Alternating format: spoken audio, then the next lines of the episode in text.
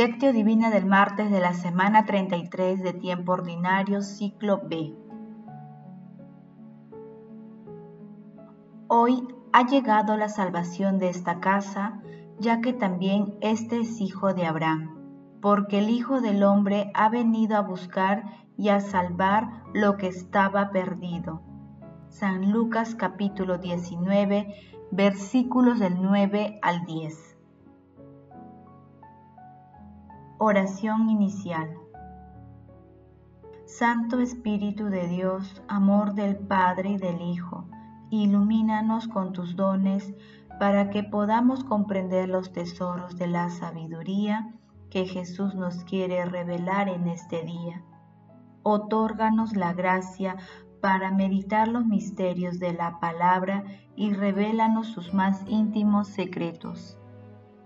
Madre Santísima, intercede ante la Santísima Trinidad por nuestra petición.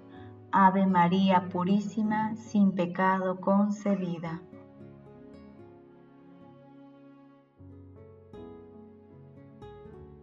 Paso 1. Lectura.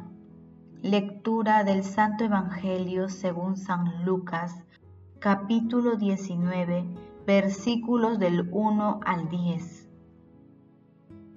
En aquel tiempo Jesús entró en Jericó y atravesaba la ciudad. Vivía allí un hombre muy rico llamado Saqueo, jefe de publicanos. Trataba de distinguir quién era Jesús, pero la gente se lo impedía, porque era pequeño de estatura. Corrió más adelante y se ubicó a una higuera para verlo porque tenía que pasar por allí. Jesús, al llegar a aquel sitio, levantó los ojos y le dijo, Saqueo, baja enseguida, porque hoy tengo que alojarme en tu casa. Él bajó enseguida y lo recibió muy contento. Al ver esto, todos murmuraban diciendo, ha entrado a hospedarse en casa de un pecador. Pero Saqueo se puso de pie y dijo al Señor, Mira, la mitad de mis bienes, Señor, se lo doy a los pobres. Y si de alguno me he aprovechado, le restituiré cuatro veces más. Jesús le contestó, Hoy ha llegado la salvación de esta casa, ya que también este es hijo de Abraham, porque el Hijo del Hombre ha venido a buscar y a salvar lo que estaba perdido. Palabra del Señor, gloria a ti, Señor Jesús. El pasaje evangélico de hoy se encuentra luego del texto sobre el ciego de Jericó que meditamos ayer Ambas lecturas se ubican en la última etapa del camino hacia Jerusalén, en la que Jericó fue la última parada. Jericó era una ciudad rica y muy importante, ubicada en el valle del río Jordán y que controlaba la entrada a Jerusalén. Jesús llegó a Jericó seguido de mucha gente entre la multitud estaba Saqueo, cuyo nombre significa justificado. Él era el jefe de los publicanos, que eran considerados traidores a la patria, ya que trabajaban para el imperio romano. En este escenario, Saqueo, despreciado por la gente, busca a Jesús en medio de la ciudad se produce el encuentro misericordioso de Jesús con Saqueo, quien enterado de la llegada de Jesús a Jericó, buscó la manera de verlo y conocerlo, pero la muchedumbre y su baja estatura lo impedían. Sin embargo, dando una lección de perseverancia y dejando de lado los prejuicios, corrió y se subió a una higuera para ver pasar a Jesús. Jesús le indicó el deseo de hospedarse en su casa. Saqueo se alegra por ello y se convierte de corazón. anunciando el compromiso de dar la mitad de sus bienes a los pobres y reparar con la generosidad a los que había defraudado. Y mientras la gente ve en saqueo a un pecador, Jesús ve a un hijo de Abraham y rompe esquemas al adoptar una actitud novedosa, llena de sabiduría que trasciende la apariencia. Jesús se acerca y abraza a quienes se sienten perdidos o son considerados como tales. Así es la gracia divina. Paso 2. Meditación. Queridos hermanos, ¿cuál es el mensaje que Jesús nos transmite a través de su palabra? Cualquier esfuerzo que hagamos para acercarnos a nuestro Señor Jesucristo es largamente recompensado. Si no veamos cuando Jesús le pide a Saqueo alojarse en su casa. Saqueo experimenta la singular alegría de todo aquel que se encuentra con nuestro Señor Jesucristo. Saqueo se deja transformar, sorprendiendo que para seguir a Jesús es imprescindible el arrepentimiento, la reparación y la generosidad. Por ello, Saqueo es un excelente modelo para nosotros.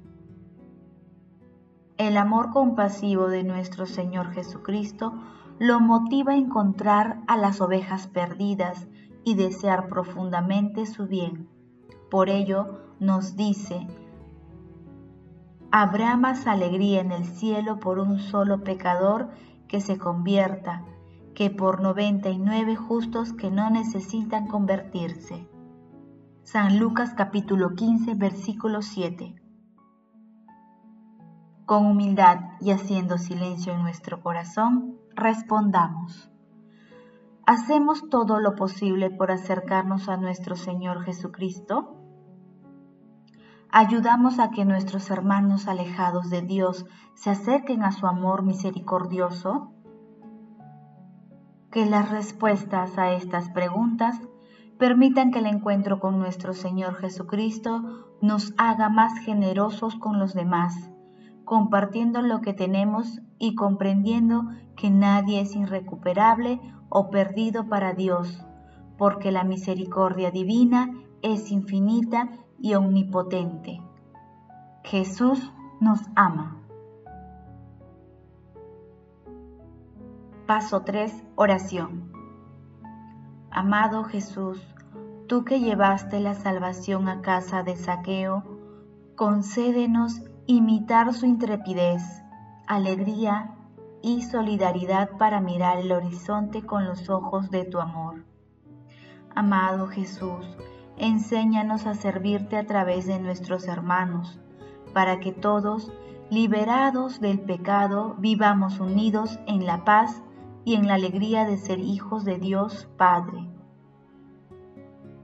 Espíritu Santo, envía tu luz desde el cielo para que tengamos la valentía de ver las actitudes que debemos cambiar en nuestras vidas para ser verdaderos cristianos, así como la sabiduría para adoptar la perspectiva siempre novedosa de la palabra.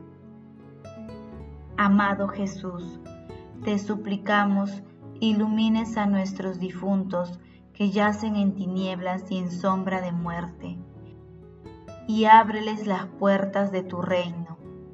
Madre Santísima, Madre de la Divina Gracia, consuelo de los afligidos, intercede ante la Santísima Trinidad por nuestras peticiones. Amén.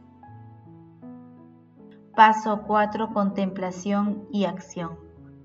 Hermanos, contemplemos la misericordia de Dios a través de un escrito de Dionigi de Tamansi. Saqueo, de una manera secreta y sin ser consciente de ello, se ve impulsado por la necesidad de emprender un camino espiritual de conversión, por una especie de instinto de libertad que le conduce hacia el Señor. Pues bien, esta es la historia de cada uno de nosotros, porque Dios nos atrae así mucho antes de que esto aflore en nuestra conciencia. El Señor suscita en nosotros el deseo de buscarle, pero a nosotros se nos pide que mantengamos despierto este deseo y que lo alimentemos. Hay un trabajo espiritual que debemos hacer nosotros. Se trata de un compromiso interior absolutamente personal que no podemos relegar en otros.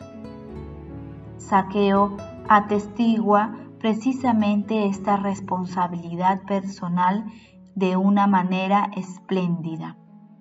En su caso, el deseo de ver a Jesús no es un simple sentimiento que se queda contraído en los secretos de su corazón, sino un impulso que conquista la voluntad y la conduce a tomar decisiones decididas y valientes. La escena cambia la perspectiva de este punto. Ahora es Jesús quien toma la iniciativa. El origen del cambio está en el misterioso encuentro de dos miradas, la de Saqueo y la de Jesús. La mirada de Jesús es una mirada que salva. En este sentido, ¿podemos desear algo más precioso y decisivo en la vida que ser mirados por Jesús? Es cierto, Cristo nos mira. Ahora bien, nosotros también debemos mirarle. La mirada de Cristo es una mirada de amor, comprometedora, que espera respuesta, una sola respuesta, la del amor. Es cierto, Cristo nos mira. Así y sólo así se nos da la posibilidad de mirarle. Y esto nos llena el corazón de una alegría conmovedora y de gran esperanza. Señor, estamos dispuestos a seguirte y nos comprometemos a abrir nuestro corazón a tu amor, porque tu mirada penetra nuestros corazones y origina un nuevo renacer en nosotros. Amado Señor, nos comprometemos también a escucharte más a través de la lectura orante de tu palabra. Glorifiquemos a la Santísima Trinidad con nuestras vidas. Oración final. Gracias Señor Jesús, porque tu palabra nos conduce por caminos de paz, amor y santidad. Espíritu Santo, ilumínanos para que la palabra penetre a lo más profundo de nuestras almas y se convierta en acción. Dios glorioso, escucha nuestra oración.